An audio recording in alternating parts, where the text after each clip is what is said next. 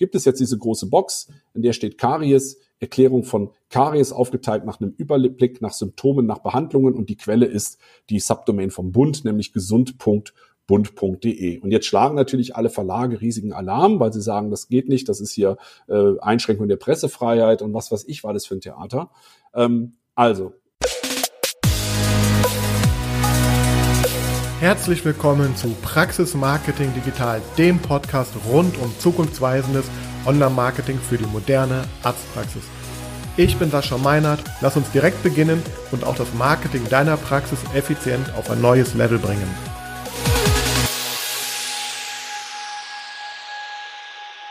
So, herzlich willkommen zu dieser Folge von Praxis Marketing Digital. Heute habe ich mir einen persönlichen Wunsch erfüllt. Ich habe mir meinen Wunschgast in diesem Podcast geholt, den ich eigentlich schon von Anfang an hier haben wollte. Äh, es geht um Stefan Godulla. Ich habe keine Worte dafür, was er eigentlich alles kann und macht. Unter anderem steht er aber für das Thema Suchmaschinenoptimierung. Also er ist SEO. Er ist aber auch Unternehmensberater. Er ist Trainer bei Sistrix und Speaker. Aber vor allem ist er ein toller Mensch, auf den ich mich unheimlich freue, denn ich möchte mit ihm hier heute über ja vor allem Themen in der Suchmaschinenoptimierung sprechen, die auch die Arzt- und Zahnarztbranche womöglich betreffen. Aber vor allem möchte ich seine spontanen Einschätzungen zu bestimmten Entwicklungen im ganzen Online-Marketing-Markt hören.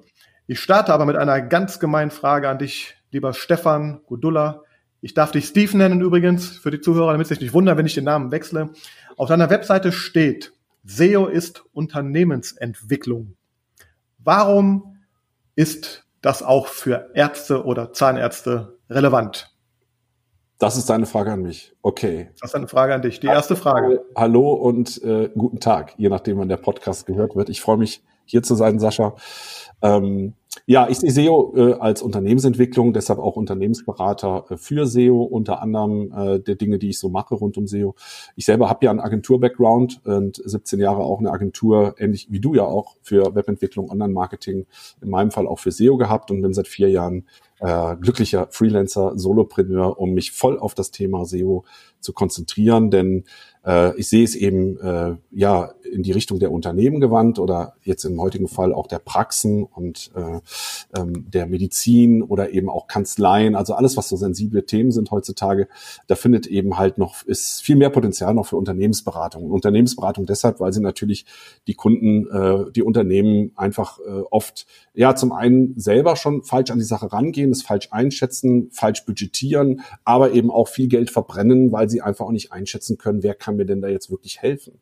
Und äh, da ist es eben so, dass man dort als Experte wie in jedem anderen Beruf einfach auch Erfahrung braucht. Also dieser Gedanke, ähm, das ist etwas, was man studiert hat und dann war es das, oder man ist einfach jung und macht viel mit Computern. Ähm, das ist einfach, hat nichts mit der Realität zu tun, sondern man braucht wie in jedem Beruf Erfahrung, um Werte und Daten, die man misst, richtig zu interpretieren und daraus die richtigen Maßnahmen abzuleiten.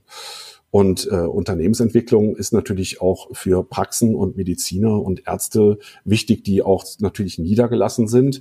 Ähm, äh, ich rede ja Unternehmensentwicklung äh, oder Unternehmensberatung SEO davon, dass man sagt, haben wir Potenzial, was online gelagert ist? Haben wir Potenzial, was wir online aufbrechen können? Und wenn ja, wie machen wir das? Und da ist ja am Online-Marketing immer der Ausgangspunkt, welche Kanäle könnten hier spannend und interessant und gewinnbringend sein. Das ist ja immer die Frage von Anfang an, ist SEO im Endeffekt nachher mein Kanal, also allgemein gedacht, jetzt nicht mehr nur für die Ärzte und Mediziner, oder kann ich vielleicht auch mit, der, mit einer gescheiten BR-Strategie, einer guten Landingpage, mit einem angemessenen Budget äh, Umsätze und Erfolge fahren, die das für mich rechnerisch genauso positiv darstellen? Äh, oder muss ich mehr meine Werbung ganz woanders machen? Als vielleicht äh, ortsansässiger Friseur mache ich da lieber einen Tag der offenen Tür. Ja, also es kann ja alles Mögliche sein, je nachdem, wo die Zielgruppen so gelagert sind. Also deshalb finde ich, dass das auch für Praxen äh, und für Ärzte natürlich interessant ist, Unternehmensentwicklung, denn man muss ja heutzutage gucken, äh, wo man im Prinzip seine äh, ja, Patienten, Mandanten, Kunden, je nach Branche halt eben halt findet. Habe ich eben wiederkehrende Dinge, habe ich eher immer äh, Dinge, die Spezialfälle sind. Ist aber die Frage, habe ich mich spezialisiert? Also da spielen, ähm, spielen viele Dinge eine Rolle, äh, die das Ganze entweder etwas mehr oder etwas weniger gewichten. Aber ich glaube, ohne äh, organische äh, Präsenz in der Suchmaschine äh, geht es wahrscheinlich nicht mehr, wenn ich heute an, an Praxen denke. Ja, schon mal vielen Dank. Das war jetzt eine ganz andere Art der Vorstellung, aber auch irgendwie so von mir genau provoziert. Genau, du hast natürlich eine Frage gestellt. Ja, genau, genau. Das war nämlich genau der, der, der Sinn, weil du hast jetzt auch schon vieles erwähnt. Ich will mal ein paar Sachen da äh, nochmal rauspicken. Also zum einen bist du ja auch über 17 Jahre schon selbstständig, hattest eine eigene äh, Agentur auch, eine ja, äh, im ganzen Bereich Online-Marketing. Also du hast schon unheimlich viel gesehen, äh, hast natürlich auch den Schwerpunkt im Suchmaschinenoptimierungsbereich schon, glaube ich, wenn ich korrigiere mich, aber schon immer auch irgendwo gehabt und jetzt vor allem letzten Jahr nochmal deutlich vertieft. Also du bist sehr, sehr tief in diesen ganzen äh, Suchmaschinenoptimierungsthemen auch drin und ich habe die Frage deswegen auch gestellt, weil ich zum Beispiel oft Fragen bekomme und gerade auch wieder vorgestern ein Gespräch hatte mit einem Zahnarzt, der gerade einen Relaunch gemacht hat und ähm, sehr wahrscheinlich, so wie es aussieht, dabei auf vielleicht vermeintlich die falsche Agentur gesetzt hat. Vielleicht, vielleicht waren noch andere Gründe dahinter, aber man kann jetzt einfach sehen, das war auch der Grund zum Beispiel seines Anrufes, dass da komplett nach dem Relaunch die komplette Sichtbarkeit, der komplette Traffic bei Google organisch weggebrochen ist. Er hat solche Sachen gesagt, wie ich war vorher ein Platzhirsch für gewisse Begriffe in meiner Stadt, das ist weg. Und er merkt das jetzt massiv am Traffic, an Anrufen, an natürlich Patienten. Deswegen bin ich ja auch immer, deswegen habe ich, bin ich sehr froh, dass ich dich heute hier habe, weil du da auch so einen Metablick über diese Themen hast, weil ihr stellt immer wieder fest, dass alle wollen gerne bei diesem SEO-Thema auch mitspielen, aber geben dem dann, wenn sie es tun, auch nicht vielleicht die nötige äh, Wichtigkeit da rein oder haben halt eben nicht das Know-how, den richtigen Partner auszusuchen. Und da hast du, glaube ich, auch sehr viele auch Vorträge drüber gehalten schon, ne, dieses ganze Zusammenspiel zwischen Kunde, Agentur und was würdest du, was würdest du denn heute einer, einer Arztpraxis raten, die sich im, oder Zahnarztpraxis raten, die sich im Bereich Suchmaschinenoptimierung auch sichtbar machen sollte. Kannst du uns mal so ein Gefühl geben, was ist vielleicht eine gute Struktur? Nehmen wir mal als Beispiel so eine, äh, Prax sagen wir mal kleinere Praxis, eins, zwei, drei Behandler, äh, vielleicht zehn Mitarbeiter, so in der Größenordnung, jetzt will man da was machen. Was ist dann eine gute Struktur? Wen sucht man sich aus? Wie findet man den richtigen und woran merkt man vielleicht auch, ob das der richtige Partner ist? Kannst du uns da ein bisschen seine Erfahrung erzählen? Ja, gerne. Also wie du schon sagst, das sind Themen, die ich, also ich habe mir so ein Portfolio zusammengestellt. Einmal natürlich operative Projekte, die ich betreue, um natürlich auch die eigenen äh, Skills, wie man so schön sagt, auch aufrechtzuerhalten. Dann der Learning-Bereich, äh, ja unter anderem seit fast zwei Jahren auch Seminarleiter bei Sistrix äh, für äh, klar die Toolbox, aber auch Konkurrenzanalyse, Content Marketing, Agenturseminare.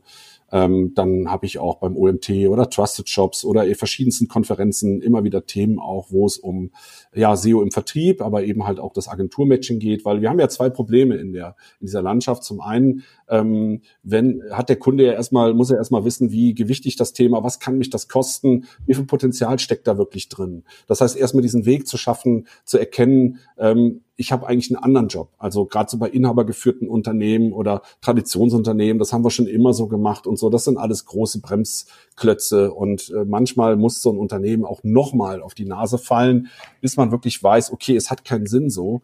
Ähm, irgendwie machen es ja andere erfolgreich. Was muss ich tun?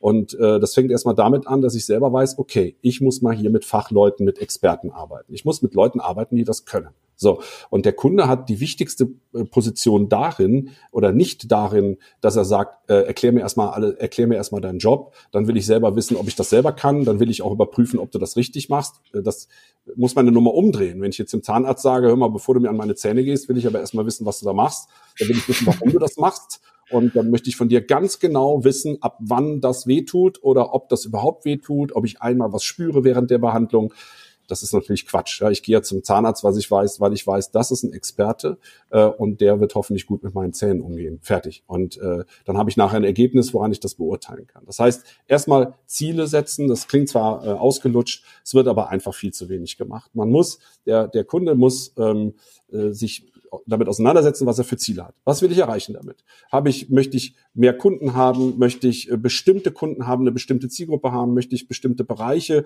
äh, äh, besser ausschöpfen? Äh, wo habe ich vielleicht eine große Marge? Ist es einfach nur, um ja einfach dabei zu sein oder solche Sachen? Ähm, weil alles, was ziel- oder planlos läuft oder nicht messbar ist, hat keinen Sinn. Also Agentur muss direkt den Eindruck erwecken, wir wollen, wir, ne, es geht um eine Strategie, wir wollen dich fragen, der Kunde muss sensibilisiert werden. Also was, äh, überhaupt keinen Sinn macht, ist, wenn äh, Agenturen kommen oder Anbieter kommen, die Pakete haben. Die sagen so, wir haben hier Paket A, Suchmaschinenoptimierung äh, äh Bronze äh, mit äh, fünf Keywords und äh, weiß nicht was für 199 im Monat. Und dann geht das über Silber und Gold. Und das ist halt der größte Quatsch, weil da die Agentur ganz alleine bestimmt, was sie tun, was sie machen. Äh, der Kunde, äh, das sind dann die Zielgruppe Kunden, die sagen, ich habe das erledigt, ich kann das weglegen und mich um was anderes kümmern. Dabei braucht man diesen Kunden. Er hat ja den wichtigsten Punkt und zwar mit seiner Fachkompetenz und mit seinen Unternehmenszielen, weil das ist das, was eine äh, äh, gute Agentur braucht. Sie muss wissen, was haben wir für Ziele, was wollen wir damit erreichen. Ähm, dann ist es so, dass heute ähm, man natürlich als Praxis eher so ein typischer äh, Kunde ist für den Local SEO-Bereich. Das heißt, äh, mhm es ist natürlich Quatsch, äh, eine Content- oder SEO-Strategie dort anzubieten, die jetzt im Prinzip äh, dafür sorgt, dass ich so allgemeine zu allen meinen allgemeinen Medizinthemen ranke, wobei mir das nicht einen einzigen neuen Kunden bringt oder weil ich halt bundesweiten Wettbewerb habe. Gerade im Medizinthema, da kommen wir ja heute noch drauf, ist es ja auch eine ganz spezielle Situation, sondern für mich ist das ein ganz klares Local SEO-Thema. Ähm, äh, das heißt, man kann schon, wenn man möchte, auch viel selber machen, indem man den gesamten My Business Bereich erstmal wirklich durchackert. Das heißt, anständig die Daten pflegen im My Business Bereich, auch äh, Fotos schon alleine, nicht einfach nur was reinstellen, weil Google sagt, ich hätte gern ein Foto, sondern so viele wie möglich da reinpacken und einen Eindruck vermitteln, was ist, wie sieht meine Praxis aus, wo ist die, was sind meine Mitarbeiter, äh, wie sieht der Behandlungsraum aus? Oder solche Sachen. Ähm, so viel Impressionen für den Nutzer wie möglich da reinbringen. Dann eben halt die Daten alle gut pflegen, ähm, seinen Standort gut pflegen. Ähm, dann haben wir den nächsten Punkt, mit strukturierten Daten zu arbeiten, also dass ich halt wirklich mich in der Webseite auch gut auszeichne äh, mit meinem Business, was ich bin, wo ich ansässig bin, ein Bild dazu hinterlegen, ein Logo hinterlegen. Also es gibt also Aufgaben, Basisaufgaben, die erstmal wichtig sind für die grundsätzliche von Google gesteuerte lokale Suche, nämlich auch im organischen Bereich würde man sagen, das Navigational Search oder Website Search, wie man heute sagt. Die Leute suchen konkret nach meinem Namen, nach meiner Firma oder nach einem bestimmten, an einer bestimmten Marke, weil sie tun das, weil sie dann erwarten, mich zu finden. Ja, das ist natürlich auch manchmal ein bisschen Bequemlichkeit. Die Leute packen alles in den Suchschlitz bei Google, äh, keine Ahnung, geben da Facebook ein und dann klicken sie auf Suchergebnis von Facebook und loggen sich dann bei Facebook ein. Da hätten sie auch direkt die URL eingeben können. Aber grundsätzlich ist es so im Navigational Search, dass die Leute sagen, ich habe keine Ahnung, wie die Webseite von dem heißt, aber ich suche den Doktor sowieso in Köln, sage ich mal, oder in Bonn. Und dann erwartet man auch, dass die Website kommt. Und das ist schon mal wichtig, dass dann auch die Website äh, den Kunden gut abholt und ich sage immer, wir haben zwei, äh, drei Stufen im SEO, ähm, egal ob Local SEO oder nicht. Das erste ist die Sichtbarkeit.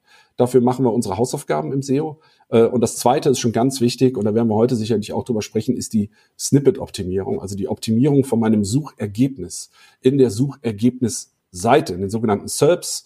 Search Engine Result Page, also Suchergebnisseite. Wie sieht mein Suchergebnis aus? Es ist das Schaufenster von meinem Geschäft, von meinem Ladenlokal, Menschen gehen dann vorbei. Man muss sich dann mal die, die Einkaufsstraße in Bonn oder Köln oder irgendwo mal vorstellen. Überall Geschäfte, die, die, die, die äh, Geschäftsnamen hängen in Leuchtreklamen draußen. Das ist die Positionierung in dieser Suchmaschine. Man sieht also im Prinzip, wer da alles ist. Man ist sichtbar. Ja, und ähm, wenn ich dann mein Schaufenster zuhänge äh, mit Vorhängen und stelle nichts rein, dann weiß der Kunde auch nicht genau, da steht draußen mhm. vielleicht auch Praxis irgendwas, aber vielleicht weiß ich noch nicht mal, ist das ein Zahnarzt oder ist das ein Chirurg oder sonst was. Und deshalb ist das diese zweite Stufe, unser Snippet zu optimieren, äh, ein riesiges, wichtiges, eine wichtige Verpflichtung mit einem großen Potenzial.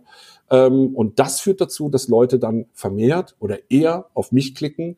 Ähm, und dann habe ich die Webseite, die dritte Stufe. Dann muss ich gucken, dass der, der Nutzer, der jetzt endlich da ist, ähm, mit seiner Suchintention gut befriedigt wird. Das heißt, viele Elemente, äh, direktes Kontakt aufnehmen oder informieren oder Termin vereinbaren, Dinge, die die Zielgruppe grundsätzlich in verschiedensten Arten machen möchte auf der Seite, müssen da sein. Wenn der Nutzer heutzutage ähm, sich das alles erarbeiten muss, wird er wahrscheinlich weggehen. Das heißt, ähm, für mich ist, ein, ist ein, eine Praxis ein, Local SEO-Kunde ähm, und man muss immer gucken, äh, wenn man da versucht, zu generischen Suchanfragen zu ranken äh, und es sucht jetzt einer äh, 800 Kilometer weit entfernt, ähm, wird das wahrscheinlich nicht viel bringen, ähm, sondern man sollte sich darauf konzentrieren, ähm, dass man eben halt die Zielgruppe erreicht, äh, die man eben halt erreichen möchte. Ist natürlich was anderes, wenn ich eine Gruppe bin, eine Kette bin und habe jetzt 20 Praxen in Deutschland.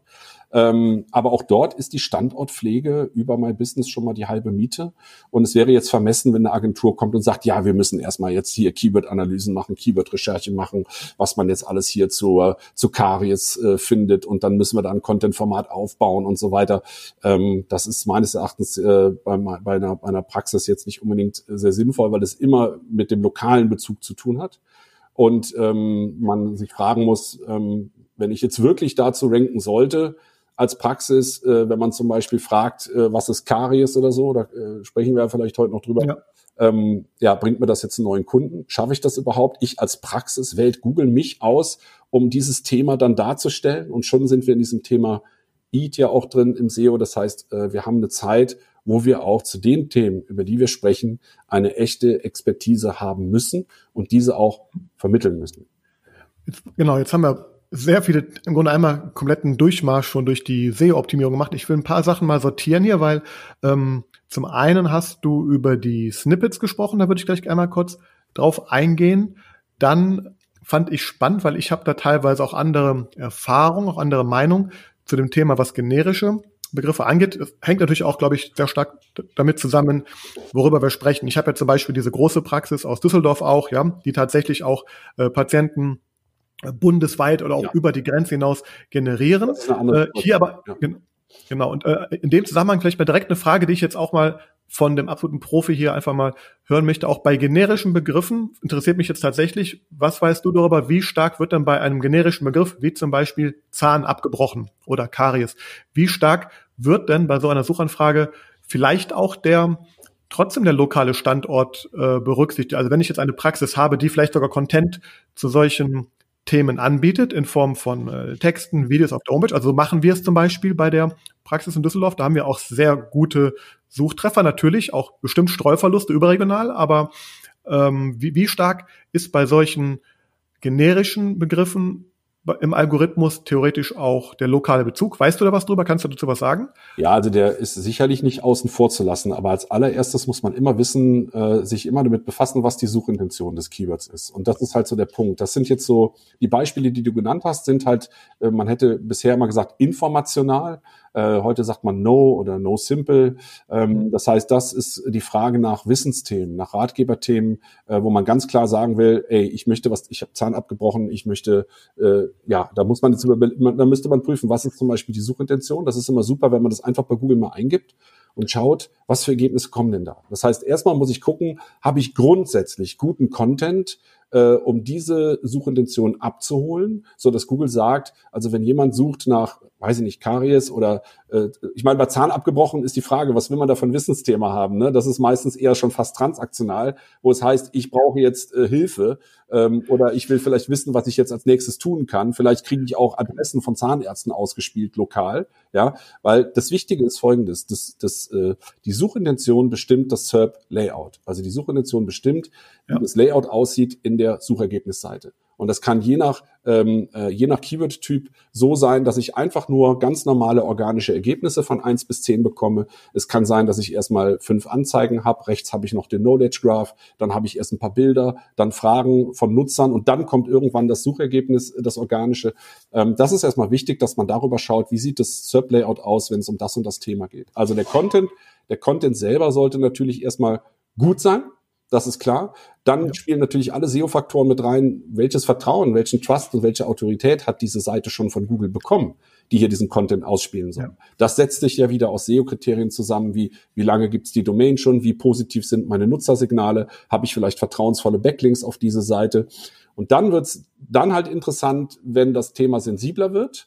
Ähm, wo wir halt äh, uns eben über dieses EAT unterhalten, wo es geht um Expertise, Autorität und Trust, also Vertrauen dass Google ganz klar sagt, und das finde ich auch super, es kann heutzutage nicht jeder, der vielleicht SEO kann oder gut blocken kann, äh, einfach jetzt mal einen Artikel über Leberzirrhose schreiben und der ist so toll SEO-mäßig gemacht, dass wir den an eins ranken, aber inhaltlich ist der völliger Käse. Jeder, der sich danach richtet, äh, stirbt in drei Minuten.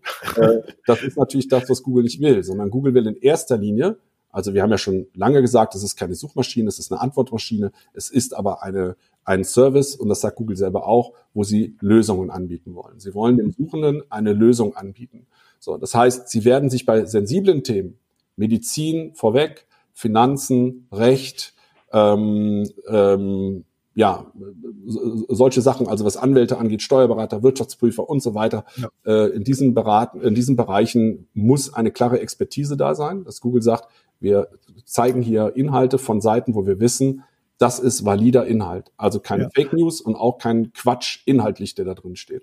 Das muss ich erstmal liefern und da muss ich erstmal was für getan haben, dass Google mich, mich als dessen auch anerkennt. Und wenn ich das contentmäßig sehr gut mache und eben durch Signale wie eben gute Backlinks und vor allen Dingen Nutzersignale ähm, äh, auf dieses auf diese Suchanfrage äh, mich beweise und mich behaupte über eine Zeit, dann habe ich natürlich dazu auch ein Ranking. Man muss nur wissen, wann ist die Grenze ähm, wann kann ich das als Zahnarztpraxis vielleicht nicht mehr, ähm, wenn es um Themen geht, wo vielleicht dann wirklich eine Verifizierung äh, durch einen speziellen Arzt oder eine Ärztin oder eben eine Wissenschaftlerin gegeben sein muss.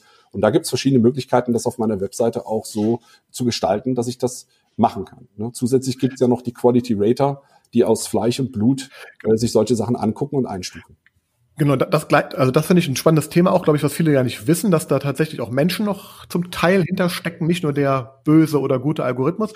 Äh, das Thema mit dem Eat, das erklären wir gleich nochmal, weil das ist, glaube ich, ein ganz, ganz spannender Punkt, den ich einmal hier mit dir erklären möchte. Ich wollte noch einmal zurück zu dem Thema mit den äh, Snippets auf der einen Seite ja. und mit dem Thema, äh, das war die Eingangsfrage so ein bisschen auch, wie, wie findet jetzt eine Praxis raus, wie man sich da aufstellt. Und du hast ganz wichtiges äh, Thema angeschnitten, nämlich äh, dieses, das kenne ich halt auch, ich, ich krieg dann auch teilweise Angebote auf den Tisch, wo ich dann sehe, genau, da wurde Gold, Silber, Bronze Paket verkauft mit fünf Keywörtern. Am besten wird noch versprochen, wir bringen sie garantiert auf Platz eins bei Google. Das sind ja alles tatsächlich Dinge, wo man, glaube ich, wo wir beide ganz klar sagen können, wer, wer solche Angebote äh, erhält, der sollte sehr wahrscheinlich die Finger weglassen von, von solchen Angeboten, weil da kann man kein, kein seriöses SEO für anbieten. Und da ist genau der Punkt, wo ich mit dir einfach drüber sprechen wollte, um so ein bisschen den Zuhörern ein Gefühl zu geben, was eigentlich dahinter alles steckt. Du hast die Snippets angesprochen, das als Beispiel einmal. Ähm, ich habe oft das Gefühl, dass meine Kunden und auch Interessenten, mit denen ich spreche, die, die denken, man gibt einmal irgendwie ein bisschen Geld und Power in diesen SEO-Bereich rein, dann wird das einmal gemacht und dann krieg oft so, ja, ich habe doch eine SEO-optimierte Webseite, ich habe doch dafür bezahlt bei der Programmierung, aber ich werde gar nicht gefunden. Und vielleicht kannst du uns mal so einen kurzen Einblick so geben, was das eigentlich bedeutet. Also sprich, auch welche Routinen dahinter stecken. Und Snippet finde ich ein spannendes Beispiel, weil auch hier, es ist ja keine einmalige Sache. Und vielleicht das einfach mal aus deiner Erfahrung, weil du hast da einfach viele, viele Jahre an vielen Fronten ge, geschuftet auch und so ein bisschen mal aufzuräumen, was eigentlich SEO dahinter auch bedeutet. Nicht nur jetzt die Recherche, Keyword-Analyse und so weiter, sondern das Laufende. Da würde ich mal gerne aus der Praxis mal so ein bisschen, vielleicht so, dass das die, die Menschen, die jetzt noch nicht so viel Erfahrung haben, aber vor der Frage stehen, verstehen, was man eigentlich auf der anderen Seite tut und warum so ein SEO-Paket auch nicht 100 Euro kosten darf im Monat. kann. Ja, klar, wir können auch gerne so ein, ein, Praxisbeispiel nehmen. Also wir gehen einfach mal davon aus, es geht um organische Sichtbarkeit, also das, was bei Google dann in den Suchergebnissen gezeigt wird, wenn es keine Anzeige ist. Und ähm, das Erste, was man immer machen muss, ist klar eine technische Basis. Es gibt sowas wie eine On-Page-Analyse, die schaut, ist die Seite in einem technisch guten Zustand, beziehungsweise ist der Content, der auf der Seite ist, gut strukturiert, äh, sind so die Ranking-Faktoren, die man hat, werden die eingehalten ähm, das ist zum Beispiel so eine Sache, die so die Basis ist. Also das macht man immer als erstes, weil ähm, man sagt zwar immer schnell, äh, Content is King und es kommt nur auf den Inhalt an, aber das stimmt nicht ganz, weil ähm, ich kann meine Technik, meine technische Basis auch so schlecht machen, dass mein Content nicht performt. Aber man muss immer davon ausgehen, das Ziel von Google ist es und wird es immer sein, so viel wie möglich selber interpretieren zu können. Also auch wenn Menschen Fehler machen, äh, Menschen, die guten Content produzieren, aber keine Ahnung haben von Web Webprogrammierung, äh, jeder hat nicht seinen eigenen SEO oder eine eigene Webentwicklungsagentur oder so. Äh, auch wenn die Menschen Fehler machen, will Google in der Lage sein, den guten Content, der vielleicht trotzdem auf der Seite ist, zu verwerten. Ähm, also man darf es nicht zu extrem sehen, aber eine On-Page-Analyse als erstes äh, muss gemacht werden, um technische Seite, Struktur, Ranking-Faktoren wie Überschriften, Seitentitel, ähm, ob überhaupt Meta-Descriptions gepflegt sind, ähm, dann eben, äh, ja, wie viel, wie viel Seiten hat die Seite überhaupt und äh, ist die gut zugänglich? Es geht darum, kann der Crawler die gut erreichen von Google oder gibt es irgendwo Blockaden? Wird sie einigermaßen zügig geladen oder gibt es da Blockaden? Ähm, also so ganz klassische Dinge. Ist die erstmal gut vorbereitet, um überhaupt von Google gut erfasst äh, werden zu können? Und dann muss man sehen, ähm, geht es ja immer nur darum, Sichtbarkeit schaffe ich ja nur durch Content. Also es gibt ja keinen Trick, äh, äh, den man jetzt machen kann, nur damit man gut rankt. Das denken vielleicht manche, sondern es geht immer nur darum, eine Suchintention zu befriedigen. Und diese Suchintention kann ich im, im besten Falle nur mit einem Bild oder mit drei Sätzen oder auch mit 1000 Wörtern oder 5000 Wörtern abholen. Das hängt einfach ganz von dieser Suchintention ab. Und wenn wir uns jetzt mal diese, so eine Praxis nehmen, das erste ist ja erstmal, wer sind wir? Also es gibt den Praxisnamen, es gibt den Standort, es gibt die Adresse, es gibt Kontaktmöglichkeiten. Und dann empfehle ich natürlich als allererstes, darüber zu schreiben, was man macht, also das Leistungsspektrum. Also ich muss noch gar nicht anfangen, für die ganze Welt oder für ganz Deutschland zu erklären, was Karius ist, sondern als allererstes äh, brauche ich ein Content-Format, was meine Leistung darstellt. Denn da greift natürlich nachher der lokale Charakter. Äh, ich mache zum Beispiel eine Seite zum Thema Wurzelbehandlung. So, ich mache eine Seite zum Thema Bleaching oder Zahnreinigung oder solche Sachen, ja, weil ich doch dem Kunden darüber was erzählen will, weil ich das anbiete. Ich sage dem Kunden, was wird da eigentlich gemacht? Was mache ich speziell als Arzt in diesem Bereich? Was ist der Service? Was kostet das? Wo kann ich einen Termin vereinbaren?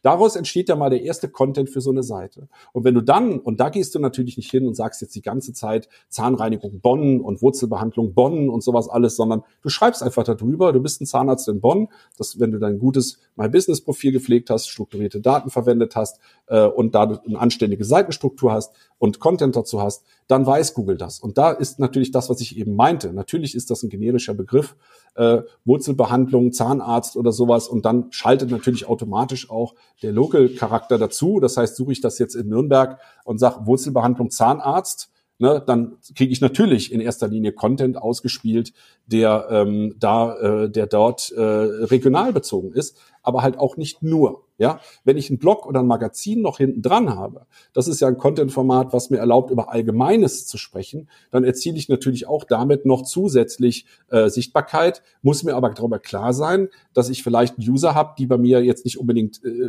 Patienten werden, sondern die einfach sich nur informieren wollen. Aber dann habe ich meine Marke zumindest, meinen Namen mit reingebracht. Und man sieht diesen kontinuierlichen Prozess. Ich muss also initial analysieren, ich muss die Daten richtig interpretieren, dem Kunden einen äh, Vorschlag machen für die Content-Formate, die man braucht. Das schafft man, indem man sich mit den Zielgruppen beschäftigt. Also wo sitzen unsere Zielgruppen? Manche sind ganz nah, die kennen uns schon, die wollen nur noch mal wissen, ob wir auch, weiß ich nicht, eine Wurzelbehandlung rückwärts machen oder keine Ahnung. Äh, dann gibt's die, die suchen, kennen uns noch nicht, suchen aber was in der Region. Und dann gibt's die, die suchen eigentlich keinen Zahnarzt, sondern die wollen irgendwas aus der Zahnmedizin wissen und kriegen dann von uns vielleicht einen, einen Blogbeitrag angezeigt und nehmen uns dann als Marke wahr. Da muss man wissen, bringt mir da, bei deinem Kunden bringt's was, weil er deutschlandweit, bundesweit vertreten ist, dass man sich sogar dann informiert, wo ist denn die nächste Praxis, die in dem Verbund ist, ja. Und das äh, eruiert man mit einem Kunden gemeinsam. Alles das muss man erstmal von vornherein klären und das ist das, was ich eben meinte.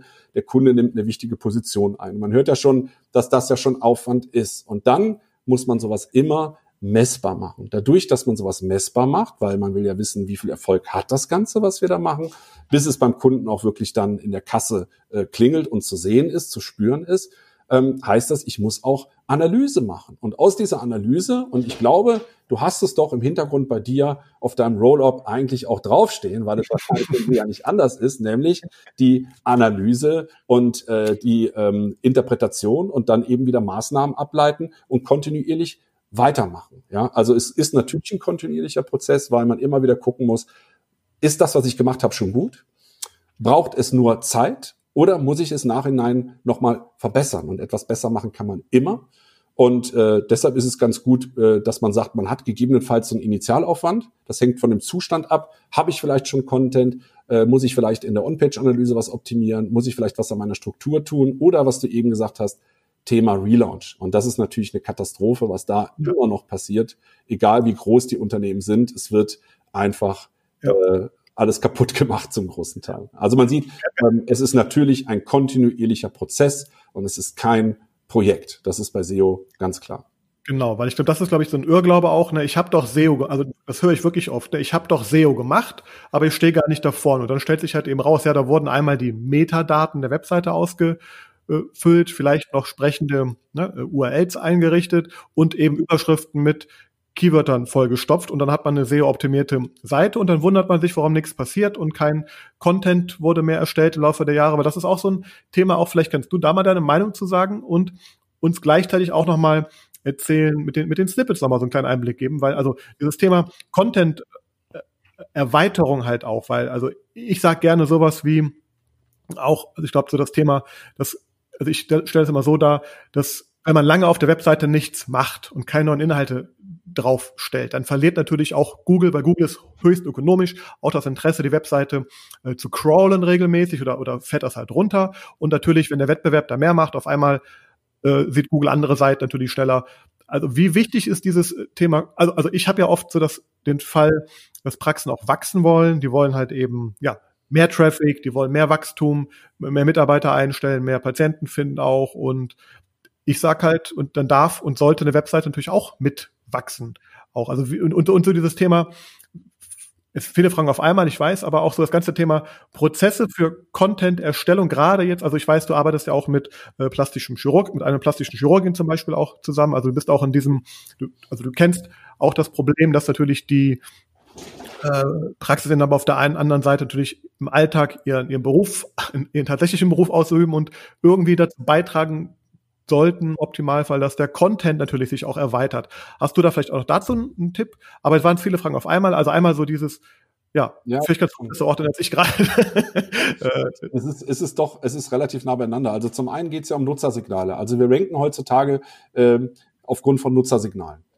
Bei diesem Local SEO ist es halt was ein bisschen anders, weil da möchte Google dir einfach eine gute Empfehlung geben. Ich suche einen guten Steuerberater, einen guten Zahnarzt, äh, dann hängt es auch viel von Bewertungen ab, zum Beispiel auch. Ne? Das spielt auch eine Rolle im Local-Bereich, äh, auch welche Links ich so aus dem lokalen Bereich habe. Also das ist das eine. Das unterscheidet sich vielleicht so ein bisschen von diesem eigentlichen organischen Charakter, wo es wirklich auch um Nutzersignale geht. Das heißt, ähm, sind die Nutzersignale auf meiner Seite, angefangen vom Klick auf mein Snippet, verweilt der Nutzer, klickt er noch eine andere Seite an. Äh, wenn der Nutzer, wenn diese Nutzer nach diesem Thema suchen und sie landen auf dieser Seite, dann habe ich immer positive Signale. Das heißt, die müssen einen guten Content dazu haben, also vertraue ich ihnen wieder ein bisschen mehr. Ne? Äh, ich setze das Ranking hoch, also wenn ich jetzt Google wäre. Das heißt, durch Nutzersignale ähm, entscheidet Google, ob eben halt unser Content für ein Thema gut ist besser als andere oder schlecht ist. Das heißt, deshalb kann ich auch nicht Thema Suchintention mit dem falschen Produkt zu einer Suchanfrage auf Seite 1 ranken. Ja. Also äh, manche Produkte sind doppeldeutig. Ja, ich kenne das ja im B2B-Bereich. Da gibt's dann zum Beispiel ähm, Dekanter für den Industriebereich, kosten eine Viertelmillion Euro die Maschinen äh, zur Weinerstellung, Bierbrauereien und so weiter. Und wenn wir bei Google Dekanter eingeben, dann wissen wir, glaube ich, alle, was wir, was wir kriegen. Das haben wir zu Hause auf dem Wohnzimmertisch stehen äh, am Wochenende abends und da gießen wir unseren Wein rein. Ja, das heißt, niemals wird man mit dieser Industriemaschine zur Dekanter auf Seite 1 ranken können.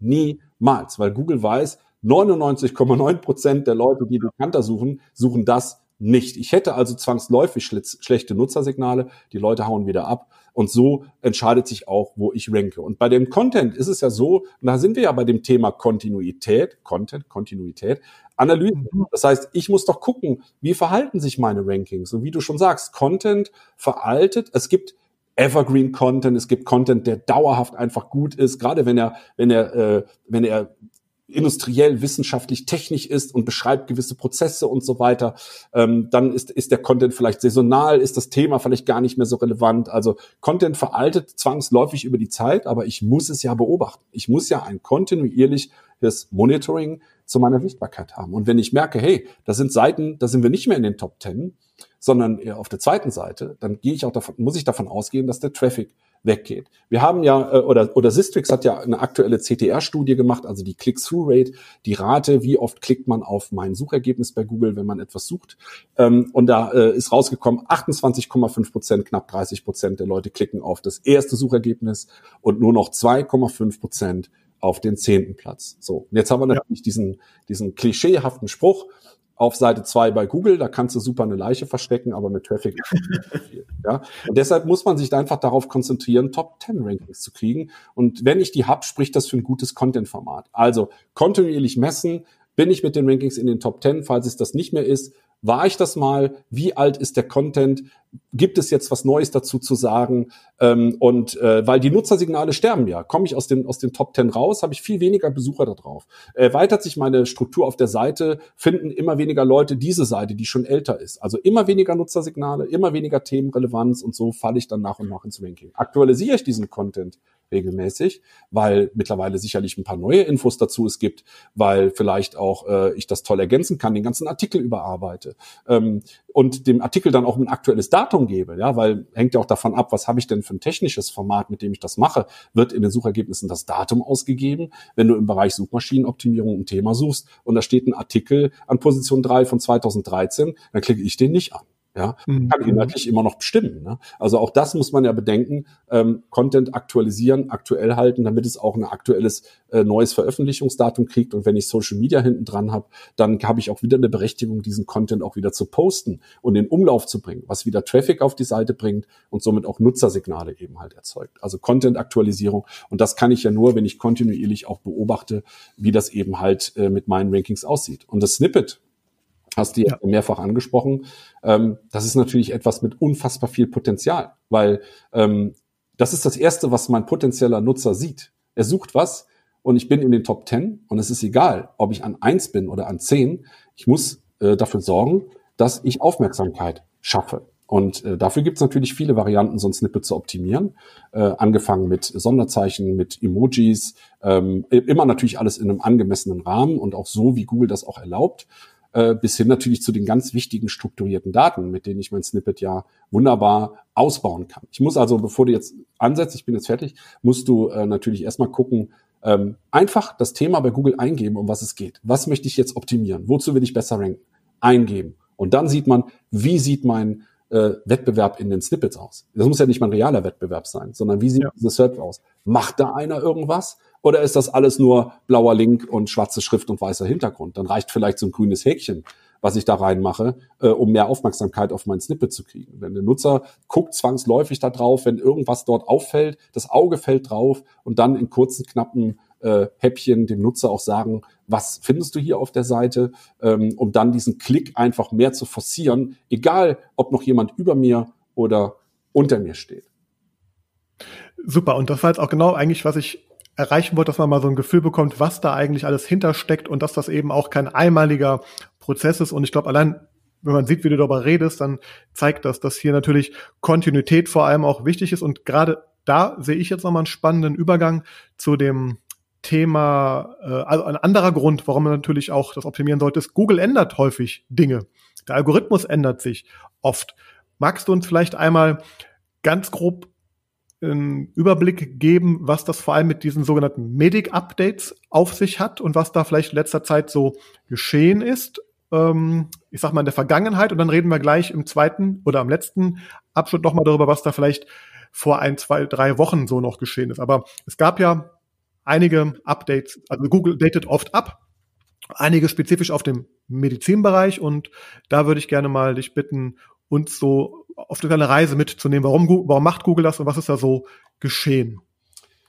Ja, also es gibt ja seit jeher Google-Updates. Früher gab's halt äh, einzelne Updates für äh, verschiedene Dinge. Also man kennt natürlich von früher noch das äh, Panda-Update. Da ging es halt um äh, ja Thin Content, dünne Inhalte, also einfach Inhalte, die keinen Mehrwert für den Nutzer hatten, weil man für jedes Keyword und jede jede Variante des Keywords immer eine eigene Seite produziert hat und überall den gleichen Content hatte. Ähm, das Penguin-Update hat sich eben halt um die Linkqualität gekümmert, zum Glück, ne, weil es einfach ja kein Faktor sein kann, nur weil ich 100.000 Links habe, heißt das ja nichts. Es geht ja darum, was sind das für Links? Sind die Themen relevant? Ähm, kommen die von Seiten, die schon Vertrauen haben? Und ist das ähm, ja kommt da, kommt da auch Traffic drüber. Ja. Ähm, das Ganze ist ja dann früher oder später, um es ein bisschen auch abzukürzen, einfach in ein allgemeines Core-Update übergegangen. Das heißt, mittlerweile rechnen wir äh, im Jahr ungefähr viermal, drei bis viermal mit einem Google Core Update. Wir hatten im Januar eins, wir hatten im Mai eins und wir sind uns, glaube ich, alle relativ einig, dass wir uns seit Anfang September bis heute in einem weiteren befinden, weil halt wahnsinnig viel Unruhe einfach auch da ist in den SERPs und immer wieder auch Sachen von Google durchblitzen. Ähm, äh, aber grundsätzlich macht Google, glaube ich, am Tag neun Updates, von denen kriegen wir alle nichts mit. Aber natürlich wird das angepasst und es geht in erster Linie immer darum, die Suchintention einer Suchanfrage, gerade wenn es um ein Wort geht, noch besser zu erkennen und die Ergebnisse, die ich zu dieser Suchanfrage ausliefere, noch besser zu machen für den Nutzer. Ähm, und äh, das ist so das Hauptziel der Updates und Medic-Updates, ja, das, das ist halt dann, äh, gab es halt vor einiger Zeit. Ähm, es ist halt dann vor ein paar Jahren das erste Mal eins rausgekommen. Ich habe jetzt gar nicht, 13.08.2018, glaube ich, war das erste oder eins der ersten äh, Medic-Updates. Und ähm, da hat das angefangen, was ich eben schon mal meinte mit diesem Eat-Thema. Also es ist ja so, dass wir bei diesen Updates immer nur ja so ein bisschen spekulieren können, weil Google hat sich ja noch nie nach dem Update hingestellt und gesagt, so, jetzt sind sechs Monate vorbei und jetzt sagen wir euch, was wir da gemacht haben, sondern wir spekulieren ja immer in der SEO-Szene. Ich finde es auch immer ganz spannend, wenn dann äh, schon nach, ein, nach dem ersten Tag nach so einem Update äh, äh, schon gesagt wird, was das wohl alles beinhaltet hat. Das ist immer sehr spannend. Also grundsätzlich geht es eigentlich immer darum, die Suchintention besser zu verstehen und die Inhalte besser zu machen. Dazu gehört aber dieses EAT-Thema, was ich eben sagte. Das heißt, genau. ähm, dass es ganz wichtig ist, dass gerade medizinische Themen, bleiben wir in diesem Korridor, ähm, valide sind und verifiziert sind. Und äh, das schaffe ich eben unter anderem. Also erstmal sollte ich als Institution eine Expertise haben. Ne? Wenn ich jetzt eigentlich äh, Schreiner bin und ich mache jetzt einen Medizinblock, äh, sollte ich das sein lassen. So. ähm, wenn ich aber nur mal Arzt bin, Ärztin oder eine Klinik oder ein Institut oder wie auch immer, dann habe ich natürlich die Expertise und schreibe ähm, absolut valide Inhalte, äh, die aber wahnsinnig sensibel sind. Ja, ähm, und ähm, man kennt das früher von gutefrage.net, kennt natürlich wahrscheinlich jeder. Die hatten früher ja. eine Sichtbarkeit, weiß ich nicht, von drei, vier, 500. Ähm, aber was passiert da? Der Nutzer fragt eine, stellt eine Frage, andere Nutzer antworten. Also das ist natürlich ein Klugscheißerportal von vorne bis hinten und keiner von uns ist Arzt und es werden natürlich viele, auch da werden natürlich viele medizinische Fragen gestellt. Also jeder, der irgendwas hat, geht direkt zu Google und sucht, was man nicht tun sollte, weil, ähm, naja, die Ergebnisse sind nicht immer, immer unbedingt beruhigend. Ähm, genau deshalb ist es eben so wichtig. Genau deshalb ist es wichtig, dass wir eben halt valide Inhalte haben.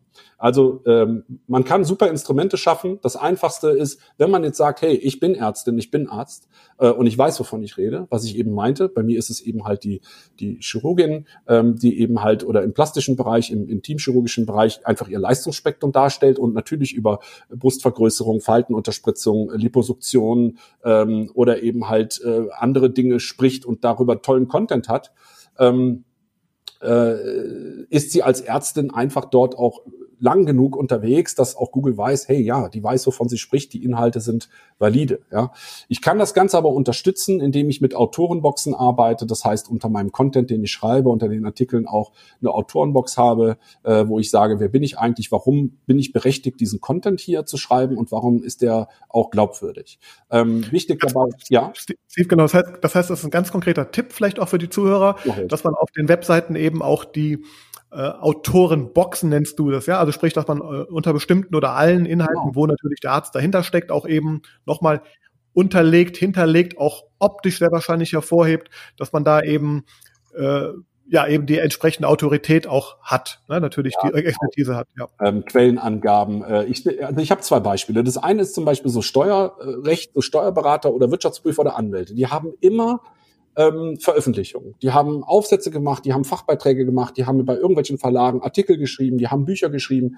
Das ist das, was man nutzen muss. Das heißt, auch wirklich aufzuführen, was hat der für eine Vita? Also was hat der alles an Veröffentlichungen schon, an Veröffentlichungen schon draußen? Äh, dahin verlinken, vielleicht auch zum Verlag verlinken mit dem Buch und nicht Affiliate-Link zu Amazon. Also das vielleicht auch sinnvoller, ja. Ähm, und äh, Quellenangaben zu dem, zu den Sachen, die man schreibt, zu richtigen, validen Quellen, das ist total wichtig. Und ähm, dann gibt es die Seite fertila.de, äh, eine Seite über Kinderwunsch. Äh, das ist, geht zum Kinderwunschzentren und Ratgeberartikel. Und die machen das ganz wunderbar. Äh, das heißt, äh, die haben einen Ratgeber. Die Seite besteht eigentlich fast nur aus diesem Ratgeber. Und äh, wenn man dort in einen entsprechenden Bereichen ist, äh, Fruchtbarkeit, Unfruchtbarkeit und so weiter, dann gibt es zu jedem Artikel erstmal eine Autorin. Die Autorin wird in der Autorenbox vorgestellt. Diese Autoren sind alle ähm, valide, die haben alle was mit diesem Thema zu tun. Die sind entweder studiert oder haben an, wissenschaftlich darin gearbeitet. Und dann kann man das anklicken und hat dann nochmal so eine, also steht immer, von wem es verfasst ist. Ja. Ich habe eine Autorenbox daneben und bei ganz sensiblen Themen steht sogar noch daneben, wer es verifiziert hat. Das heißt, neben der Autorin ah. gibt's noch eine Ärztin, die das Ganze begutachtet hat, okay. freigegeben hat. Ja, also je besser ich zeige, dass dieser Inhalt echt echt ist und genau das stimmt, was da drin steht, ähm, umso mehr Möglichkeiten habe ich auch damit von Google zu ranken und als vertrauensvolle Quelle äh, zu dienen. Und ähm, die Nutzersignale werden das entscheiden und auch die Quality Rater, wie gesagt, die sich in Fleisch und Blut sowas anschauen. Äh, ich kann also ähm, selber was tun und muss das auch tun auf meiner Seite, so gut wie möglich darstellen, hey, ich bin Experte in dem Bereich. Warum bin ich Experte? Das habe ich schon gemacht, das habe ich geschrieben, das wurde veröffentlicht, da sind die Quellenangaben, da ist mein Buch, was ich geschrieben habe, das ist mein Autor. Ich habe im, im, im letzten Systic-Seminar war eine Webagentur, die hat äh, eine unfassbar, mega, riesengroße holistische Seite zum Thema Rechtssicherheit im Internet gemacht und wenkt damit null weil es ist eine Webagentur, es ist kein Anwalt. Mhm. Wir haben auch gesagt, ja, was können wir machen? Dann habe ich gesagt, ihr habt dort eine Partnerschaft mit der Kanzlei, die wird auf der, auf der Seite kommuniziert. Dann sage ich auch, nimm dir doch den Anwalt äh, der da ist. Der Anwalt soll diesen Text begutachten, er soll sein, sein Siegel drunter setzen und sagen, ich habe diesen Text geprüft, der Inhalt ist richtig, der ist top, ich stehe dafür mit meinem Namen. Wer ist dieser Anwalt? Was hat der Anwalt für eine Reputation? Und du wirst dann mit Sicherheit schon etwas mehr berücksichtigt werden für diesen Inhalt, als es vielleicht bisher tust. Wobei man sagen muss, als Webagentur ist die Ausgangslage eher dürftig, dass ich da in Top-10-Bereiche mit so einem Inhalt komme. Vielleicht an der Stelle ganz kurz, du hast vorhin die Google Quality Rater angesprochen, also mhm. echte Menschen, die eben auch ja die Web, das Web durchkämmen oder die Webseiten durchkämmen, genau. äh, um zu schauen, wie sind das dann die Menschen, die sich solche Seiten auch anschauen in solchen Fällen oder wie, also wann, wann greifen, in welchen Szenarien greifen die Quality Rater zum Beispiel ein? Ist das vielleicht auch genau in solchen Szenarien? Wie stellt man sich das vor? Ähm ja, klar, das sind halt sehr umfangreiche Richtlinien ne, in Form von Fragebögen für die manuelle Qualitätsprüfung von Webseiten. Und äh, das sind halt so Quality äh, Search Quality Evaluators oder Rater, die eben halt so Mitarbeiter sind und die überprüfen anhand solcher Fragebögen oder solcher Auswertungen halt entsprechende Webseiten. Ähm, ich bin natürlich nicht bei Google, das heißt, wie das jetzt im Tagesgeschäft aussieht, weiß ich nicht. Aber Fakt ist, ähm, Google wird ja gewisse Seiten ranziehen, um zu entscheiden, äh, wie wollen wir die in Zukunft bewerten, wie wollen wir den Content bewerten, wie bewerten wir die Navigation und rechtliche Hinweise, äh, die Bewertung der Webpflege, die Reputation der Seite. Dafür gibt es eine Bewertungsskala.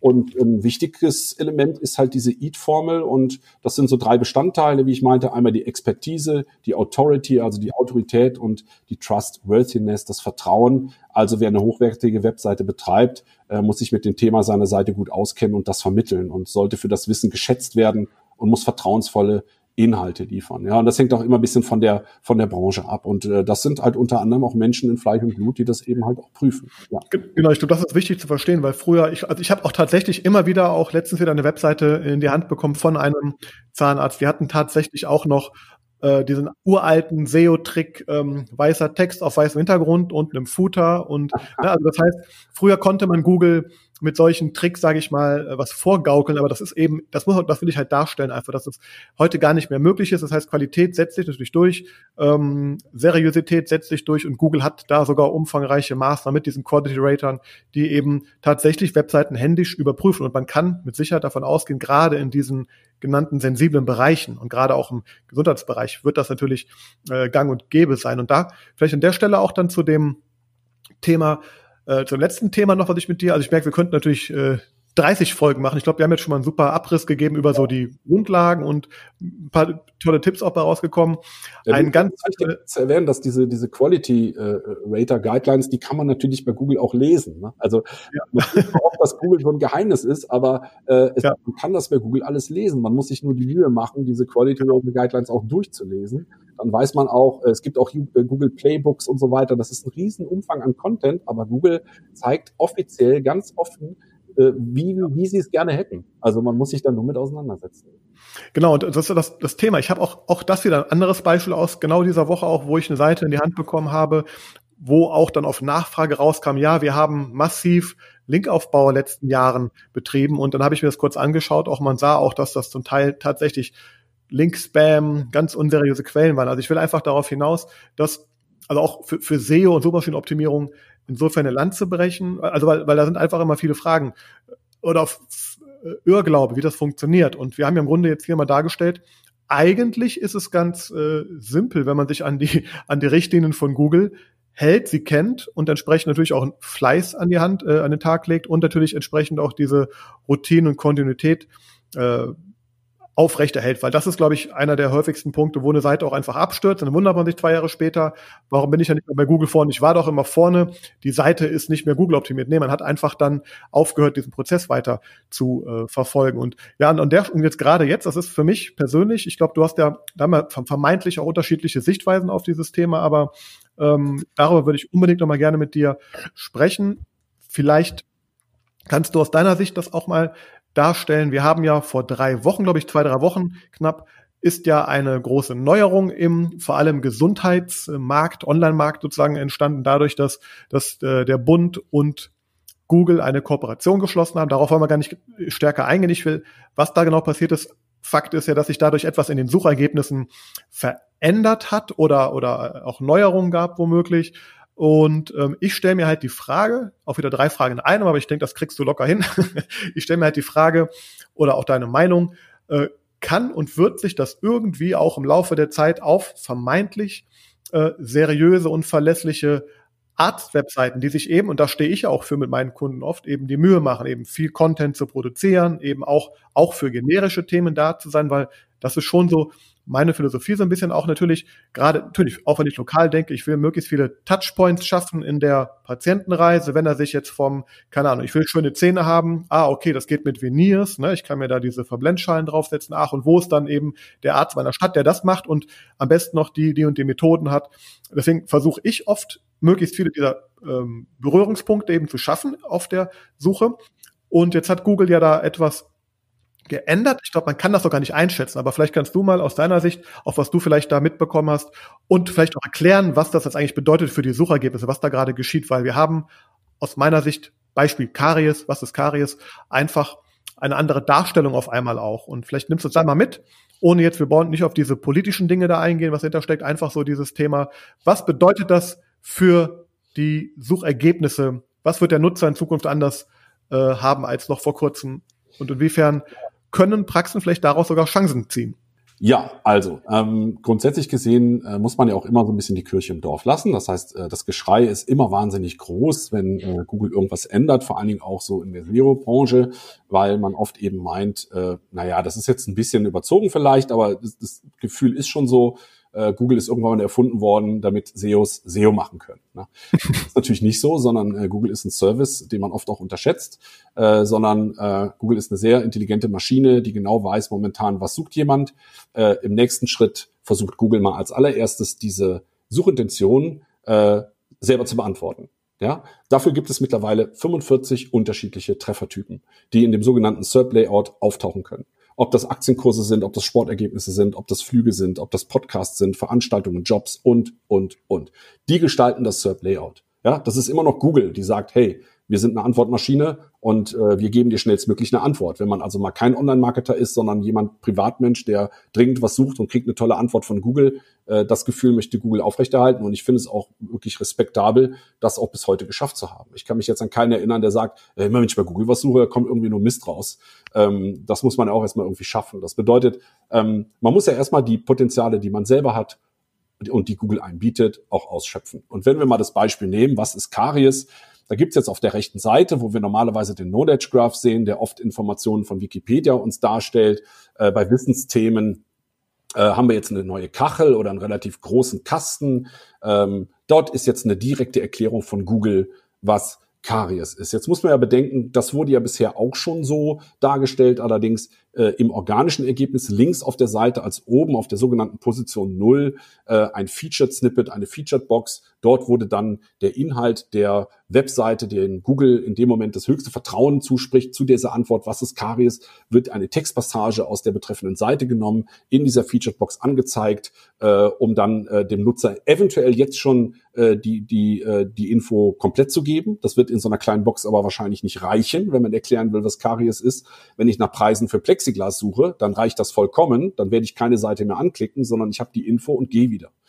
Und äh, da wir halt in diesem Medic-Thema, wie gesagt, äh, Google einfach gesagt hat, äh, das ist so ein dünnes Eis, auch gerade sicherlich in, in Zeiten von Fake News und so weiter, dass wir uns wirklich auf das verlassen mit einem Algorithmus und den Quality Ratern, was auf Webseiten passiert, brauchen wir eine ganz valide, kontinuierliche Quelle im Medizinbereich, wo wir zumindestens als Google sagen, die Box, die wir dir da hinstellen, links, das sind organische Ergebnisse. Da haben wir unter anderem auch ähnliche Fragen von dem, was die Nutzern sich gefragt haben. Das sind offiziell organische Ergebnisse. Das sind keine Anzeigen von uns, aber rechts in dem Kasten, wo wir als Google dir erzählen, was Karies ist, Da wollen wir als Google eine Quelle drin haben, wo der wir 100% vertrauen können, weil es gibt nichts Schlimmeres, als wenn wir dort irgendeinen Bockmist erzählen, äh, weil wir Sachen, weil wir Content nehmen von irgendeiner Webseite keine Ahnung, der hat vielleicht auch über Nacht was geändert. Wir haben die Seite nochmal gecrawlt. Man hat nicht schnell mitbekommen, dass da jetzt Blödsinn drin steht. Ich könnte tausend Szenarien aufzählen, die für mich als Google wichtig wären.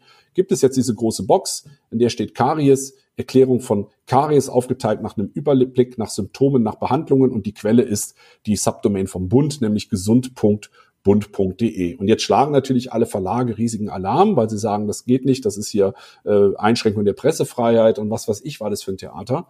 Ähm, also, das erste ist erstmal das Potenzial mal ausschöpfen. Wenn ich mal die Position 1 sehe im organischen Ergebnis, zahn.de.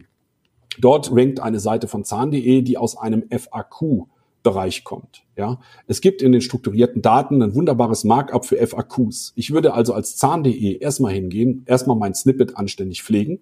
Das heißt, dass ich als Suchergebnis erstmal ein bisschen auffälliger bin und dass der Nutzer äh, besser abgeholt wird. Das wird ja, wird ja da überhaupt nicht gemacht. Dann würde ich meine FAQs, die ich ja nun mal auf der Seite drauf habe zum Thema Karies, mit dem strukturierten Markup auszeichnen, was dazu führt, dass diese FAQs ich glaube fünf oder sechs stehen unter dem Snippet mit drangehangen werden. Also das Snippet etwas auffälliger gestalten, vielleicht einen kleinen Farbklecks reinmachen durch einen grünen Haken oder einen Zahn. Es gibt auch das Emoji Zahn für den Titel, ja, was auch funktionieren kann kann man probieren, aber sonst würde ich es halt im Snippet verwenden und die FAQs darunter packen. Dann habe ich wahrscheinlich für den Nutzer, der ja auch sich eher links am Satzspiegel orientiert, eine viel größere Aufmerksamkeit erstmal erzielt als rechts diese Kachel, die zwar groß ist, aber das Auge guckt mit Sicherheit zuerst auf dieses organische Suchergebnis. Und ich finde, das Potenzial sollte man als erstes mal ausschöpfen und dann sagen, okay, was interessiert mich die Kachel? Meine Klickrate ist sogar noch gestiegen. Ähm, und dann ist sie halt da. Und ob immer nur der Bund in dieser Kachel drinstehen wird. Das weiß jetzt auch noch keiner. Ich habe nicht die ganzen Vertragsdinge gelesen. Ich weiß auch nicht, ich habe mir auch nicht jeden Presseartikel durchgelesen, aber das kann in äh, fünf Wochen wieder ganz anders aussehen. Aber eine Sache ist doch klar. Sie wird, sie ist da und ich finde es auch wichtig. Wir müssen aus der Online-Marketer-Welt raus, äh, sondern in den, in den Otto-Normalverbraucher äh, und äh, der kriegt hier, das ist mir tausendmal lieber als irgendein gute Frage.net, wo mir gesagt wird, ich soll mich auf den Kopf stellen und dreimal lachen.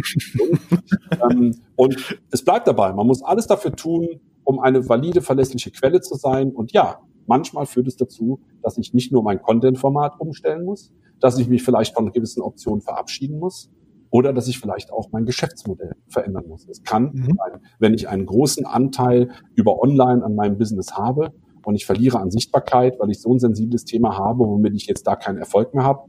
Klar, was passiert? Mehr Anzeigen schalten. Google äh, sagt auch ganz ehrlich, unser Ziel ist es immer, Anzeigen zu verkaufen. Das sagt Google ganz klar. Ja. Ähm, also mehr Anzeigen schalten. Oder wenn ich jetzt mal an dieses Beispiel Liebscher und Pracht äh, denke, äh, der sich ja äh, unter anderem auch ähm, durch äh, natürlich auch eine gute, wunderbare Arbeit im SEO und im Online-Marketing vom Jan Brandenbusch unter anderem sehe, der ist ja mittlerweile der Physiotherapeut, äh, der Bundesphysiotherapeut, mal sagen, weil wenn man irgendwas im Bereich Physiotherapeut sucht, dann ist Liebschau ja. macht, weil sie auch einen unfassbaren YouTube-Kanal haben. Ich will nur sagen, man muss auch dann mal mehrere Kanäle vielleicht erschließen, denn ja, ja. das bezieht Google mit ein. Meine Aktivität auf anderen Kanälen. Ob das YouTube ist, ob das Anzeigen sind, ob das Fernsehwerbung ist, ob das Radio, völlig egal. Ja, also äh, es geht um Marke. Es wird also immer mehr um Marke gehen bei Google. Und es gibt aber sicherlich viel Potenzial, was man bisher noch nicht ausgeschöpft hat. Daran sollte man erstmal ran, äh, bevor man jetzt schon Panik hat und sagt, äh, wir haben ja bald alle gar nichts mehr zu sagen als Mediziner. Das sehe ich schon anders. Mhm. Genau, genau, ich glaube, eine Sache, also finde ich, finde ich, äh, sehe ich genauso. Eine Sache, mobil sieht die ganze Sache natürlich ein bisschen anders aus, weil da habe ich natürlich mobil auch dann diese riesen Box erstmal vor der Nase, die ist ja dann sehr weit oben tatsächlich. Das heißt, da ändert sich natürlich das Spiel schon Du hast gerade über die Klickraten auch gesprochen. Das heißt, aber du hast das Entscheidende eigentlich gesagt. Und ich glaube, darauf wollte ich eigentlich auch tatsächlich hinaus mit der Frage, einfach zu zeigen, man darf die Sachen, die man da vielleicht einmal sich auch erarbeitet hat, egal ob als Verlag, als Praxis, auch nicht als gegeben sehen. Man muss in Bewegung bleiben. Man muss auch die Bereitschaft haben, eben den Pfad auch zu verändern, wenn man dann eben weiter um gewisse Plätze mitkämpfen möchte auch. Und ich glaube, das ist nochmal so, zeigt eigentlich auch, dass es äh, gerade auch im Online-Marketing generell, aber natürlich auch im SEO-Bereich einfach ja ein sehr dynamischer Markt ist. Und deswegen, weil, weil ich will einfach hier ein bisschen damit auch aufräumen, damit einfach Verständnis dafür entsteht, was eben auch auf der anderen Seite, also sprich die Menschen, auch die, pra äh, die, die Agenturen, die Freelancer, die eben den Praxen helfen, dass das eben ähm, Aufwand ist, dass es eine hoch, hoch äh, technologische Arbeit auch zum Teil, die man machen muss. Man muss sehr, sehr anpassungsfähig einfach sein. Man muss vor allem dranbleiben und ja, so ist es im Grunde auch mit der Gesundheit und so glaube ich, sagt auch jeder Arzt, ne, ob es jetzt der, der Zahnarzt sagt, oh, ich kann dir einmal die Zahnzähne gerne reinigen, aber wenn du die nicht ordentlich äh, putzt regelmäßig, dann werden die vergammeln. so, ja. Und so ähnlich ist es eben auch in dem Bereich. Und ich glaube, das ist mir wichtig, auch hier rüberzubringen. Deswegen ähm, habe ich dich auch hier unbedingt drin haben wollen, weil du da so viel aus der Praxis einfach auch weißt und diesen Blick über den Tellerrand hast und ja, ich fand auch nochmal spannend mit dem Beispiel Liebschau und Bracht auch, weil ich habe auch heute tatsächlich wieder ein Gespräch gehabt mit einem äh, Zahnarzt. Wenn er zuhört, äh, liebe Grüße, weil er hat nämlich gerade noch erzählt, dass er am frühen Morgen mit den Übungen von Liebschau Bracht an, an seinem eigenen Körper gearbeitet hat. Und das zeigt eigentlich auch, das ist auch, was ich auch darstellen möchte, welches Potenzial eigentlich auch dieses Internet auch natürlich für Ärzte, Physiotherapeuten, wen auch immer draußen wenn man sich eben zeigt und sichtbar oder wie wir beide jetzt ja hörbar macht. Und ähm, ich würde dir gerne jetzt noch zum Abschluss einfach nochmal frei, freien Raum geben, auch falls du da was aufgreifen möchtest von gerade. Und so zum Schluss hin einfach, ich stehe dafür mit meinem Podcast. Ich möchte den, den Zuhörern Ideen, Anregungen, Tipps geben, wie sie ihr Praxismarketing, ihr digitales Praxismarketing aufs nächste Level bringen wenn du vielleicht noch zum Schluss so einen Next-Level-Tipp hast, wo du sagst, das sollte man vielleicht als Praxis in der nächsten Zeit äh, auf jeden Fall im Auge behalten. Muss nicht SEO sein, können andere Dinge sein. Einfach so, wo denkst du, wo geht die Reise hin? Wo werden sich vielleicht auch ähm, ja, Ärzte, Zahnärzte, natürlich auch Ärztinnen und Zahnärztinnen ähm, erfreuen, wenn sie auf diese Themen in der Zukunft achten, um ihr Online-Marketing entsprechend auszurichten? Ja, also ich denke, man muss ja auch mal bedenken, wenn ich jetzt vielleicht eine äh, Präsenz verliere zu einer Suchanfrage wie was ist Karies, dann muss ich mich ja zum Beispiel als Zahnarzt auch fragen, ist das denn auch so, dass ich als Zahnarzt, sage ich mal, als einzelner Zahnarzt in Köln bin ich der, der Deutschland erklärt, was Karies ist. Kann ich verlangen? ja, klar könnte ich das. Aber dann verliere ich halt diesen Teil. Es ist ja, bleibt ja weiterhin viel wichtiger, wenn jemand in Köln einen Zahnarzt sucht, dass er mich findet und dass ich dann eben halt hier ranke. Dieses Potenzial ist ja weiterhin da und äh, da kann ich bestmöglich dran arbeiten. Wenn ich das in diesem generischen Teil, wenn das schwieriger wird, dann Spezialisierung. Dann sage ich, okay, dann gehe ich jetzt konkret, mache ich eben halt den besten Inhalt zur Wurzelbehandlung, den du hier finden kannst. Und äh, zu diesen ganzen Leistungsspektren einfach gezielter äh, äh, ranken, weil die Leute dann nicht über Zahnarzt Köln kommen, sondern über Wurzelbehandlung Köln oder Zahnreinigung Köln. Auch das sind ja Kunden. Dann habe ich natürlich die Weiterempfehlung, die Bewertungen in meinem äh, Google-Business, was unfassbar wichtig ist, weil es geht gar nicht nur um den Ranking-Faktor, sondern wenn die Leute einfach gute Bewertungen sehen, ist es gerade wahrscheinlich bei einem Arzt sehr wichtig, ähm, dann ähm, äh, gehen sie natürlich auch dahin. Ja. Alternative Kanäle, das heißt, die Frage ist, wie sehr habe ich mich als Mediziner jetzt wirklich mit diesen anderen Online-Marketing-Kanälen wirklich mal auseinandergesetzt? Weil YouTube ist ja die zweitgrößte Suchmaschine äh, wie Google, bei äh, Google. Also ich glaube, manchmal ist es, glaube ich, auch noch eine größere. Also ich bin ja gar nicht ganz up to date, muss ich sagen. Aber äh, auch da kann ich natürlich erklären, was Karies ist äh, und kann auch dort mit äh, YouTube äh, oder mit YouTube Optimierung, das ist für ein ganz eigenes Gebiet, wo die äh, Videoleute sich gut auskennen, die genau wissen, was muss ich mindestens tun für so ein Video? Was muss alles dabei sein, wenn ich das reinstelle, damit ich echt eine gute Grundlage habe, zu gewissen Dingen gefunden zu werden? Dann muss ich auch selber dafür sorgen, dass das Video in Umlauf kommt. Also Social Media hinten dran, äh, das eben halt auch teilen, äh, dafür sorgen, dass das gesehen wird und geteilt wird. Und dann kommt ja klassisches Marketing dazu, was ja gar nicht mit Online zu tun haben muss, sondern einfach Ideen.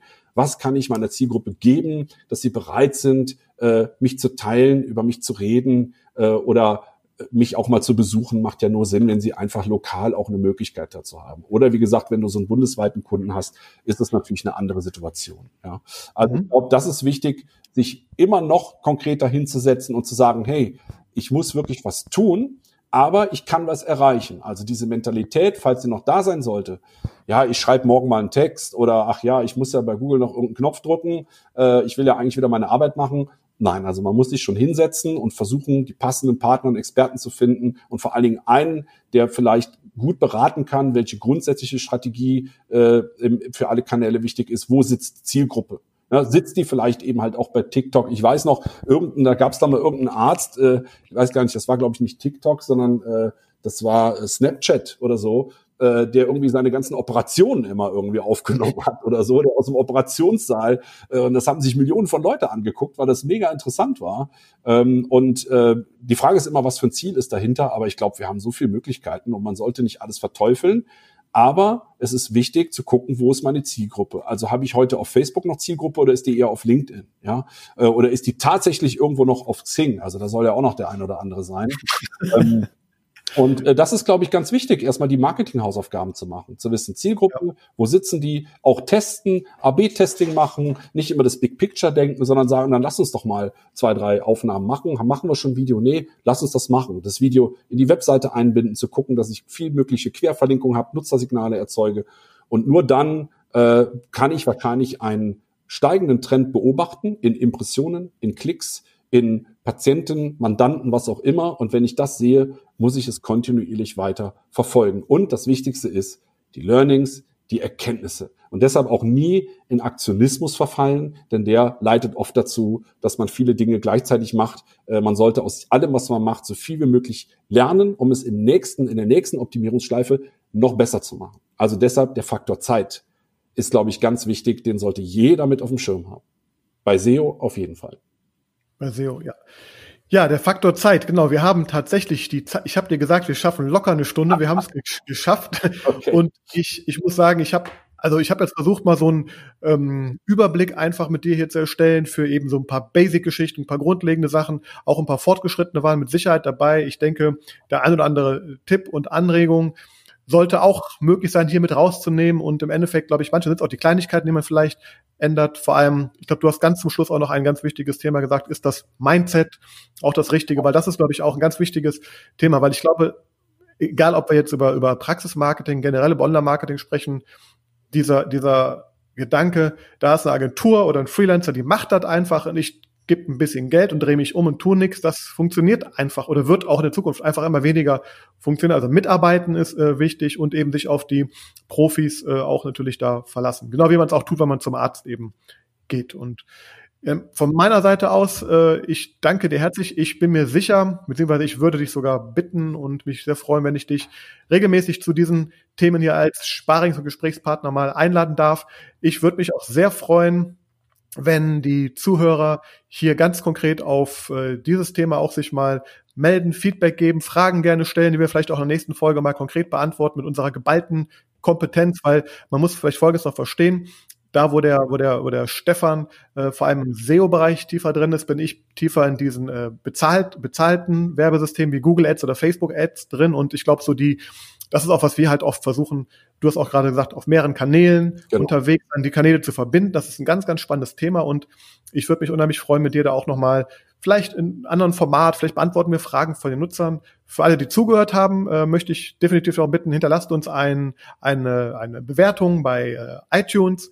Dieser Podcast ist abonnierbar auf iTunes, auf Spotify, auf Google. Die Daten vom Stefan Godulla werde ich hier selbstverständlich auch verlinken, falls ihr Interesse habt, euch mal anzuschauen, was er so macht.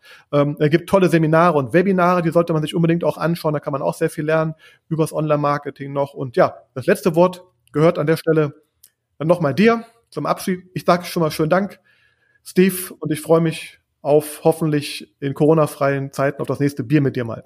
ja, da freue ich mich auch sehr drauf. Vielen Dank. Ich bin sehr glücklich, dass ich Gast sein durfte und dass ich das vielleicht auch nochmal sein darf.